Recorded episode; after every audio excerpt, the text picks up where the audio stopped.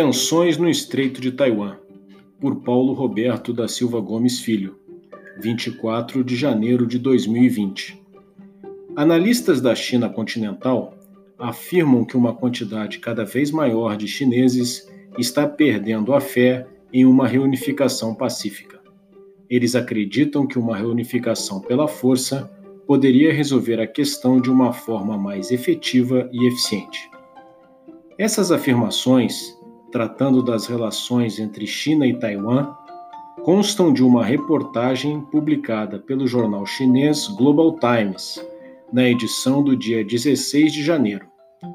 O texto faz, ainda, comparações sobre o poderio militar da China e de Taiwan, demonstrando a grande superioridade chinesa, além de recomendar que o país intensifique os exercícios militares de desembarque anfíbio o tipo de operação que seria realizada no caso de uma invasão a Taiwan. É importante destacar que o jornal Global Times é controlado pelo Partido Comunista Chinês. Seus textos, via de regra, enviam as mensagens que as autoridades chinesas desejam passar.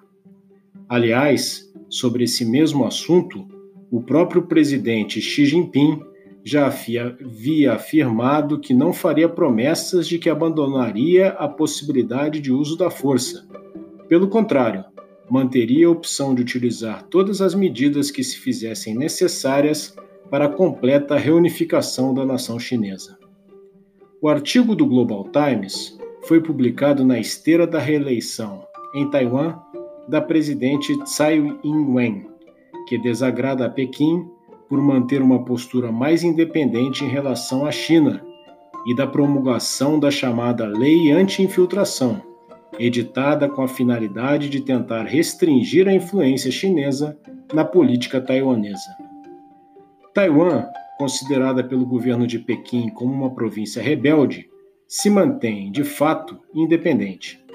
Essa situação surgiu com a vitória da Revolução Comunista em 1949 o governo derrubado por Mao Tse-tung exilou-se na ilha e, desde então, nunca se submeteu à autoridade chinesa.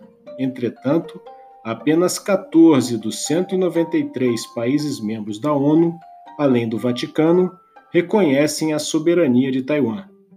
Todos os demais membros da comunidade internacional reconhecem a China e comprometem-se com o princípio de uma única China, o que necessariamente implica em não apoiar a independência de Taiwan. A postura dos Estados Unidos em relação a Taiwan é aquela que atende aos seus próprios interesses geopolíticos. No mesmo dia em que as relações entre Estados Unidos e China foram normalizadas, em 1 de janeiro de 1979, os norte-americanos promulgaram a Lei de Relações com Taiwan, que, dentre outras coisas, estabelece que, para ajudar a manter a paz, a segurança e a estabilidade no Pacífico Ocidental, mesmo não mantendo relações diplomáticas oficiais ou não reconhecendo Taiwan como um país soberano, é política dos Estados Unidos fornecer armamentos para que Taiwan possa prover sua autodefesa. Além disso, a lei estabelece que qualquer tentativa de se determinar o futuro de Taiwan pelo uso da força, incluindo-se aí embargos e boicotes, será considerada pelos Estados Unidos uma séria ameaça à paz e à segurança do Pacífico Ocidental e, consequentemente, uma grave preocupação para os Estados Unidos. Em atenção a essa política, no ano passado, os Estados Unidos autorizaram uma venda de armamentos para Taiwan de cerca de 2,2 bilhões de dólares, o que provocou protestos do governo chinês. A elevação do tom da retórica chinesa, demonstrada na matéria do Global Times, certamente está relacionada também aos acontecimentos em Hong Kong. A política chamada Um País, Dois Sistemas, adotada pela China em relação à antiga colônia inglesa, era o chamariz com o qual Pequim pretendia convencer os taiwaneses de que a reunificação poderia ser vantajosa. Eles poderiam ser favorecidos pelo progresso econômico da China, ao mesmo tempo em que manteriam seu modo de vida, mantendo as liberdades individuais que não existem na China continental.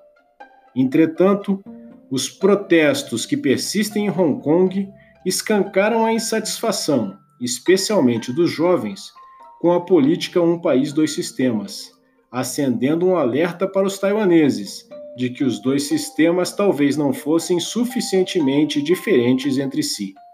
Assim, a crise em Hong Kong acabou por colaborar para a reeleição em Taiwan da presidente Tsai.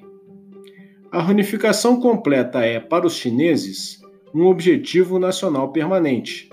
O governo chinês definiu, em diversos documentos oficiais, o ano de 2049, centenário da Revolução Comunista, como marco para se alcançar o sonho chinês, que inclui a completa reunificação do país.